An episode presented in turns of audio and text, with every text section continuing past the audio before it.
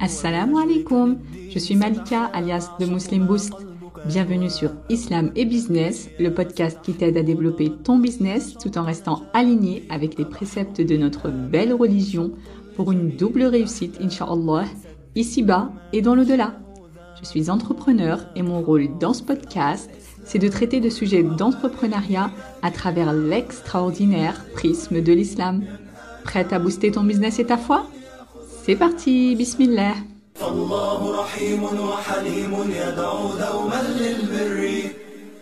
c'est vendredi soir, la semaine se termine et le temps presse. Tu travailles d'arrache-pied pour essayer de terminer une tâche avant la date limite qui avait été fixée, tout en te torturant l'esprit silencieusement de ne pas l'avoir commencé plus tôt. Tu te demandes avec un sentiment amer de remords comment est-ce que ça a pu se passer comme ça? Comment c'est arrivé? C'est quoi mon problème? Pourquoi je n'ai pas commencé plus tôt? Qu'est-ce qui ne va pas chez moi? Ou encore, pourquoi je laisse les choses toujours à la dernière minute? Ça te parle cette situation? Ne t'inquiète pas ma sœur, je te rassure, tu n'es pas la seule. La procrastination est un piège dans lequel on tombe presque tous, en particulier dans le monde du business. En fait, d'après les chercheurs, 95% d'entre nous procrastinent dans une certaine mesure. Alors la procrastination, c'est quoi exactement? La procrastination, c'est le fait de retarder ou de reporter des tâches à la dernière minute, voire même après leur échéance. Donc on les remet toujours à plus tard, et ça, malgré les conséquences négatives qui peuvent en découler par la suite. La procrastination, ce n'est pas quelque chose de nouveau, ni quelque chose qui est lié spécifiquement à notre monde moderne. Non, c'est quelque chose qui existe depuis toujours, et on retrouve des écrits sur ce sujet dans des époques très très anciennes. Alors ça peut être réconfortant de savoir que tu n'es pas la seule à vivre ce genre de situation, que tu n'es pas bizarre ou anormal, mais quand tu réalises à quel point ça peut ralentir ta progression, à quel point cette procrastination t'empêche de devenir celle que tu veux être, à quel point elle te fait perdre des années et te prive de profiter pleinement de ta vie, non seulement ici-bas, mais aussi dans le delà à cause de toutes les bonnes actions que tu rates, eh bien ça donne à réfléchir et surtout ça donne envie de s'en débarrasser. Et comme dans tout, quand on veut se débarrasser de quelque chose qui nous gêne, on doit d'abord prendre le temps de chercher les causes pour pouvoir ensuite mettre en place les solutions adéquates afin de régler le problème. Du coup, quelles sont les causes de la procrastination? Eh bien, contrairement à ce que beaucoup pensent, la procrastination n'a rien à voir avec la fainéantise. Et oui, ma sœur, le fait que tu procrastines ne veut pas dire que tu es feignante. Au contraire, souvent les personnes qui procrastinent beaucoup sont des personnes ambitieuses, compétentes et travailleuses. Mais alors pourquoi est-ce qu'on a cette fâcheuse tendance à toujours remettre les choses au lendemain? Le prophète a dit Irtanim khamsan khams.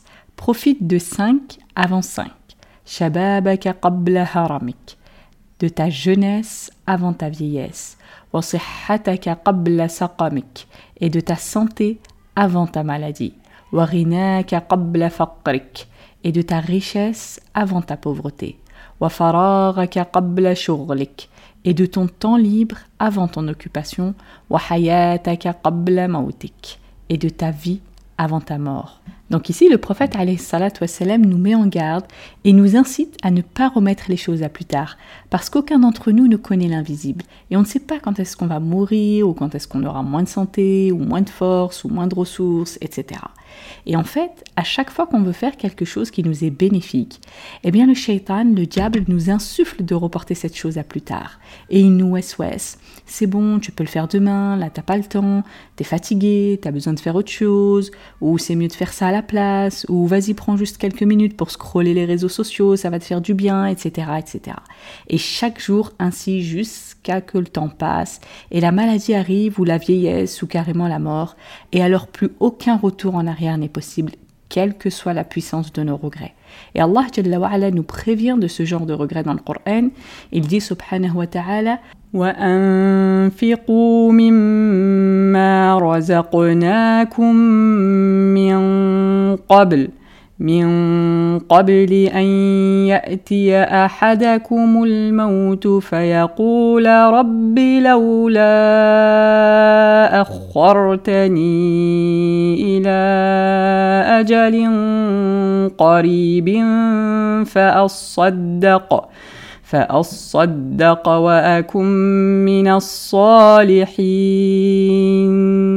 Donc ici Allah Jalla nous dit et dépensez de ce que nous vous avons octroyé avant que la mort ne vienne à l'un d'entre vous, et qu'il dise alors Seigneur, si seulement tu m'accordais un court délai, c'est-à-dire pour revenir à la vie, alors je ferai l'aumône et serai parmi les gens de bien. Donc dans ce verset, Allah nous demande de ne pas procrastiner en ce qui concerne les aumônes et les bonnes actions qui nous rapprochent de lui, pour nous éviter d'avoir de grands regrets le jour du jugement. Donc le shaitan, il nous pousse à remettre les choses au lendemain afin de nous faire perdre notre vie ici-bas et notre vie dans l'au-delà. Iblis, il nous souhaite à procrastiner même dans notre repentir envers Allah en nous faisant croire qu'on est encore jeune, qu'on a le temps, qu'on pourra se repentir plus tard, etc. Et Allah nous a déjà prévenu dans Surat An-Nisa à propos d'Iblis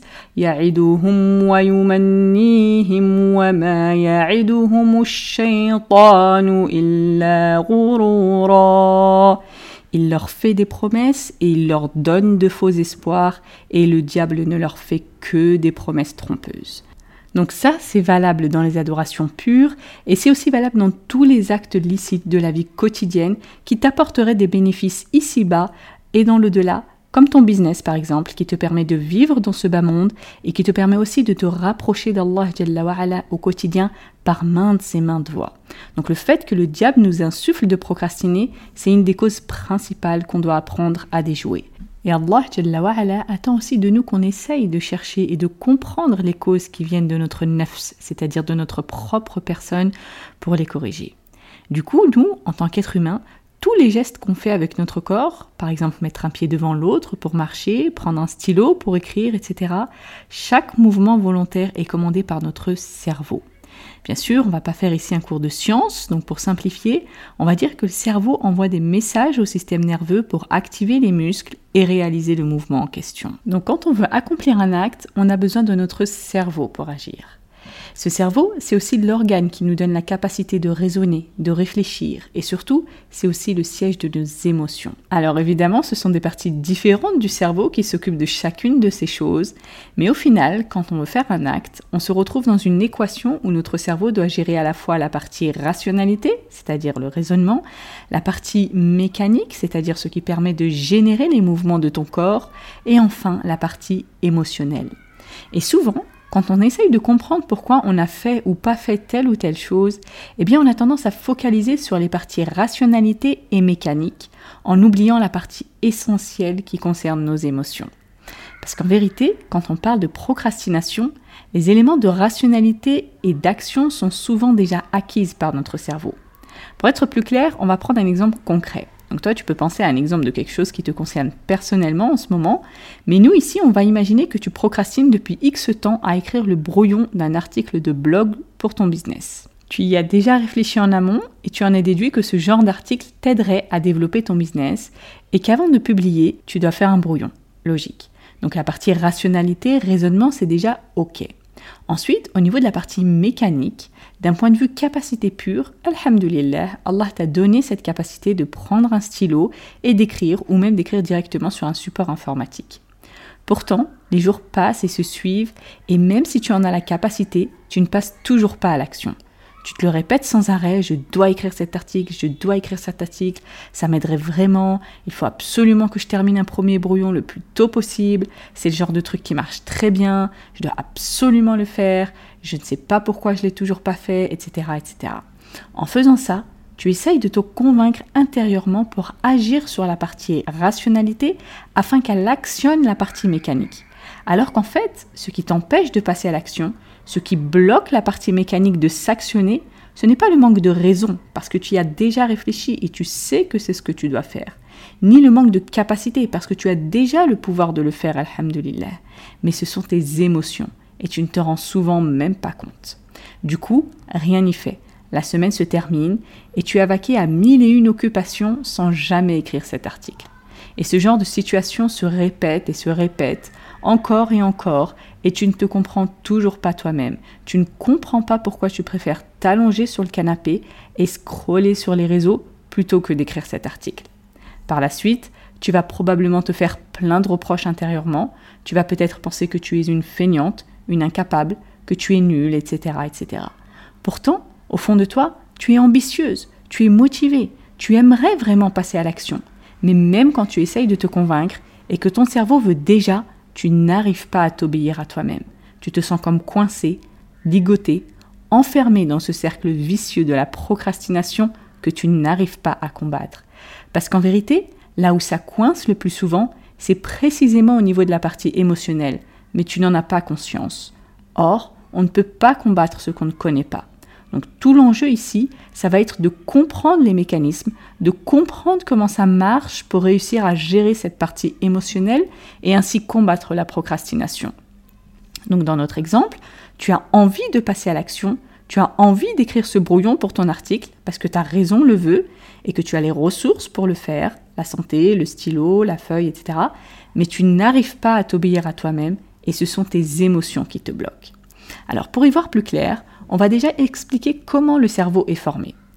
Évidemment, tout ce qu'on dit ici, ce sont les résultats de longues recherches scientifiques. Et nous, en tant que musulmanes, on sait que la connaissance totale n'appartient qu'à Allah Jalla comme il dit dans Surat al-Isra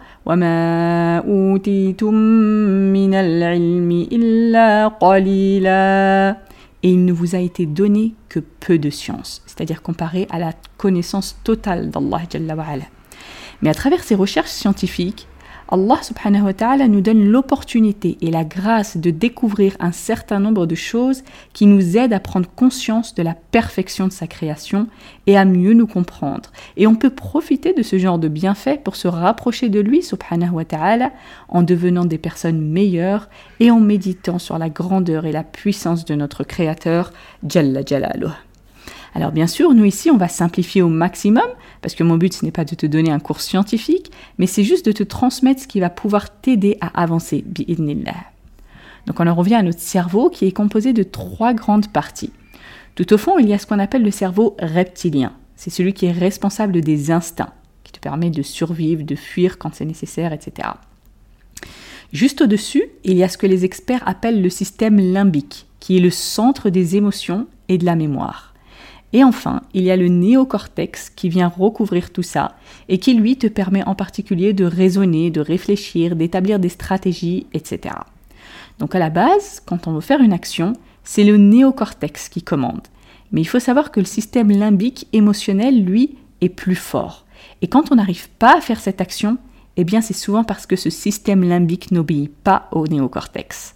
On a donc deux parties qui entrent en conflit, entre guillemets, et l'un prend le dessus sur l'autre. Pour mieux comprendre et éviter de rester dans des termes trop scientifiques, imagine que ton côté émotionnel est un éléphant et que ton côté rationnel est un cavalier qui veut donc guider cet éléphant. Le cavalier est perché tout en haut de l'éléphant et il a l'air d'être le chef parce qu'il tient les rênes. Mais en fait, son contrôle est très précaire parce que le cavalier est tout petit à côté de l'éléphant. Et cette différence de taille entre l'éléphant et le cavalier, ça reflète bien le déséquilibre qu'il y a entre nos émotions, qui sont donc énormes comme l'éléphant, et notre raison, qui est beaucoup plus petite comme le cavalier. Du coup, bien sûr, il ne suffit pas que le cavalier veuille aller dans un endroit précis, encore faut-il que l'éléphant accepte d'être conduit dans cette direction. Et c'est pareil pour nous. Il ne suffit pas que notre rationalité veuille fermement quelque chose, encore faut-il que nos émotions acceptent d'aller dans le même sens. Parce qu'en général, quand l'éléphant de 6 tonnes et le cavalier ne sont pas d'accord sur la direction à prendre, eh bien le cavalier va perdre. Sauf s'il a très bien appris à maîtriser comment guider l'éléphant vers la bonne route. Sinon, le cavalier perdra systématiquement. Il restera complètement soumis à l'éléphant et ne pourra jamais le dominer ou le contrôler. D'autant que si on doit continuer à imager tout ça, il ne faut pas oublier que le shaitan soutient l'éléphant et le pousse même à toujours désobéir au cavalier. Donc plus le cavalier sera perspicace et efficient, mieux il arrivera à maîtriser son éléphant pour le faire aller là où il veut.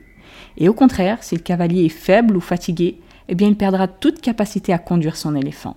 Donc exactement comme le cavalier doit apprendre à bien guider son éléphant vers la bonne route, toi aussi ma sœur, tu dois apprendre à conduire tes émotions pour avancer sur la bonne voie et accomplir tout ce que tu veux, bi'idnillah. Donc ma sœur, dorénavant, quand tu sens que tu procrastines sur quelque chose, que ce soit dans le business, dans la religion ou autre, eh bien prends le temps de t'analyser. Ne cherche plus à convaincre continuellement ta raison si elle l'est déjà. Elle sait déjà que si tu écris ton article de blog, ça fera du bien à ton business. Ta raison, c'est déjà que si tu lis plus de Coran, ou que si tu pries davantage, que si tu adores mieux Allah, tu te rapprocheras de lui. Subhanahu wa ta'ala. Et ne cherche pas non plus à t'auto-flageller sans cesse et te faire tous les reproches du monde. Ça ne te fera pas avancer de penser ou de te répéter que tu es incapable, que tu es nul, que tu es feignante, etc. Mais regarde plutôt du côté de tes émotions. Si on reprend notre exemple, qu'est-ce que tu ressens quand tu veux commencer à écrire cet article de blog? Tu te sens dépassé, perdu, tu ne sais pas par où commencer, tu ne sais pas quoi y raconter, ou au contraire peut-être que tu as tellement de choses à dire que tu ne sais pas où donner de la tête, tu n'arrives pas à organiser tes idées, ou peut-être que tu es hésitante, ou tu as peur que ce que tu vas écrire ne plaise pas aux autres, qu'ils ne trouvent pas cela intéressant, que personne ne te lise, etc., etc. Prends le temps de faire cet exercice pour te comprendre, ma sœur, et réussir à t'obéir à toi-même. Parce que celui qui ne comprend pas ne peut pas obéir correctement. C'est comme si un patron a demandé quelque chose à son employé dans une langue que lui ne parle pas. Comment il pourrait faire ce qu'il lui a demandé s'il n'a rien compris? Comment il pourrait lui obéir, Il ne peut pas, il doit d'abord comprendre pour pouvoir obéir. Eh bien c'est pareil pour toi ma sœur, tu dois d'abord faire l'effort de te comprendre pour pouvoir t'obéir à toi-même. Et si tu maîtrises cet art de conduire tes émotions orties, eh bien tu deviendras une pro du passage à l'action et tu accompliras énormément de choses pour ta vie d'ici-bas et pour ta vie dans l'au-delà, Inch'Allah. Voilà pour cet épisode, j'espère qu'il t'a plu. Si c'est le cas, je te serais vraiment reconnaissante de prendre quelques secondes pour laisser une belle évaluation sur ta plateforme d'écoute. Ça aide le podcast à avoir plus de visibilité pour que d'autres le découvrent, inshallah. Et comme dit le prophète alayhi salatu wassalam, Man dalla ala khayrin falahu mithlu ajri. Celui qui montre un bien a la même récompense que celui qui l'a fait. Merci encore pour ton écoute. On se retrouve dans le prochain épisode, Inch'Allah. D'ici là, prends soin de toi et de ta foi. Subhanakallahumma wa bihamdik. Ashhadu an la ilaha illa ant.